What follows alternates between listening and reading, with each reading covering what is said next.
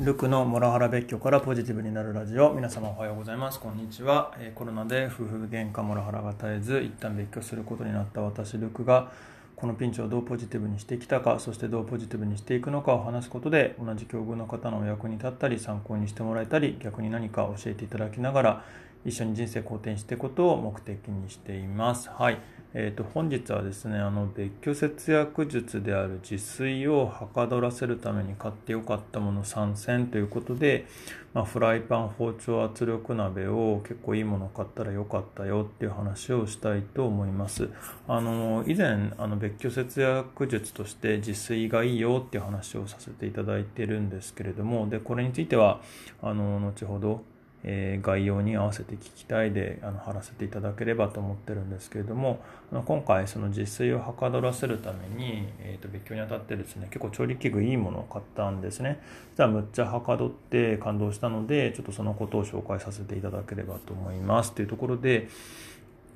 あのまず包丁なんですけれども、えっと、関虎鉄って読めばいいのかな？の三徳包丁っていうのを買ったんですね。えっと、Amazon リンクも貼っとくんですけれども、こちら6400円で包丁に6400円かけるっていうのもなかなか自分としては思い切ったななんていうふうに思ってるんですけれどもあのレビュー見てありあのいろいろ調べてもっと高いやつもあってさすがにちょっともう9000円とかかけたくねえなって思いながらなんかでもこの関シリーズっていうのが良いみたいな話を見た中でこの関虎鉄のやつにたどり着いてまあ6400円だったら行ってみるかっていうことで買いました。で結果やつですねすごい良かったなっていうふうに思っていてなんか本当良い包丁ってこんな切れ味いいんですね。私全然知らなかったんですけどもトマトやキャベツがですねサクサク切れるのが生まれて初めてだったんでめちゃめちゃ感動しました。あのいつもですね野菜切るたびにはむっちゃ切れるっていう感じであの笑ってしまって嬉しくなりながら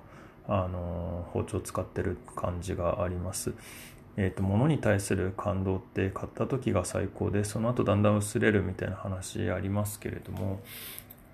この包丁に関してはまあつってもまだ使って23週間みたいなところあるんですけれどもえっとなかなか薄れてこないですね。切るたびにわあ切れるなっていう感じで感動します。ちょっと本当切れすぎて怖いぐらいにスパッて切れるんですよね。でも肉もあのー、前結構鶏肉切るのとか結構苦労してたんですけどそれもスパッて切れるしあの、良い道具ってすごいなってあの感心しましたこの包丁はちょっと高かったですけど本当投資として良かったなっていうふうに思ってます。で続いて良いフライパンがキプロスターの業務用アルミフライパンっていうやつであのこれはですねあの一人暮らしについてちょいちょい参考にさせていただいているあのミニマリストの何オレさんっていう、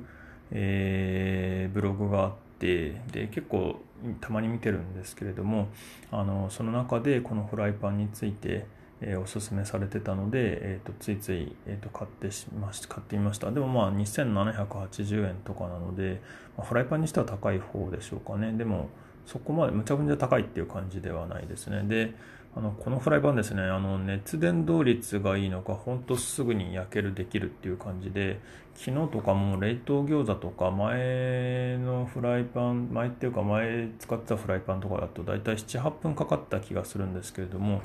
これだと56分まあその12分ってなんだよって感じなんですけども本当なんかあのこの何オレさんも、えっと、1.5倍ぐらい早く焼けますよって話してたんですけど結構体感としてそんな感じがあってすごいなっていうふうに思います。あのお肉もすぐに焼けるし、えー、びっくりします。あの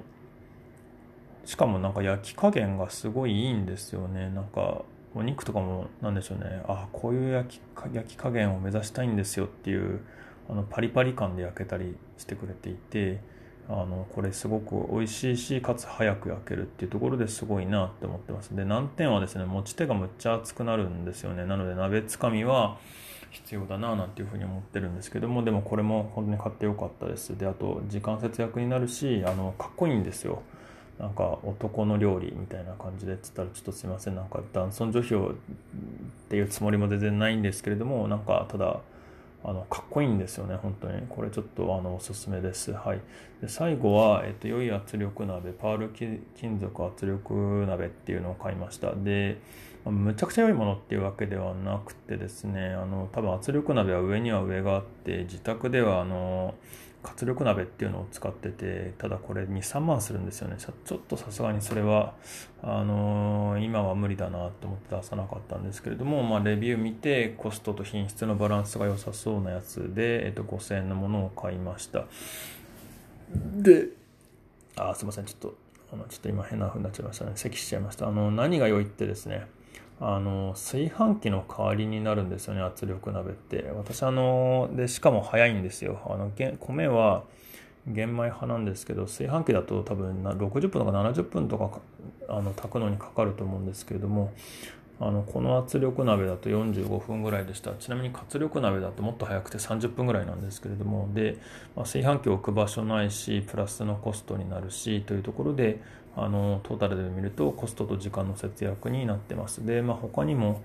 えーと、パスタや麺も茹でれるしちょいと重いですけれども普通の鍋としても使えるので私普通の鍋は買わずにもうあの圧力鍋だけとりあえず買ったっていう感じです。これでまあ、あの他にも味噌汁とかも作れるしとかって考えてたりしています。あのリサイクルショップで中古で売ってるのを見てあそっか圧力鍋いいなって思ってあの最初はその中古を買おうかどうかも悩んだんですけれども新品と価格帯がほぼ同じだったのでこれを新しく買おうって思って新しいものを買いました。はい。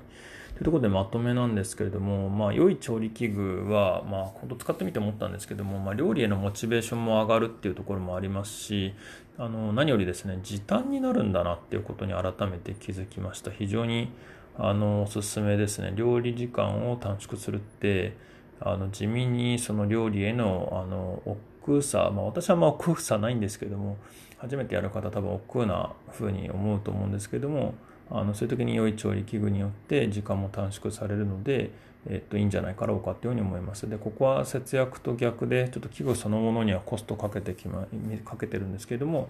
まあ、トータルで見ると良い投資になったな、なんていうふうに思ってます。はい。あと、まあ、私結構やっぱり料理っていうか自炊好きなんだなって改めて思いました。あの、自炊のこと配信するのむっちゃ楽しいなって思ってて、ま、昨日もあの、梅干しつけたり、梅酒作ったりと、あの、自家製でやっぱり何かやるの楽しいなっていう感じで、あの、黙々とあの、梅の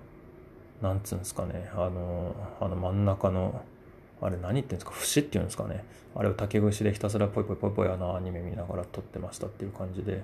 でもあの、これで美味しい梅干しが食べれるって思ったり、美味しい梅酒が飲めるって思うと結構楽しくやれてましたね。はい。で、まあ、あと他にもまあらっきょう漬けだったりぬか漬けだったりも作ってますし、まあ、あと冬になったら秋冬になったらまた乾燥する季節になってきたら燻製もやりたいななんていうふうに思ってたりしていますで、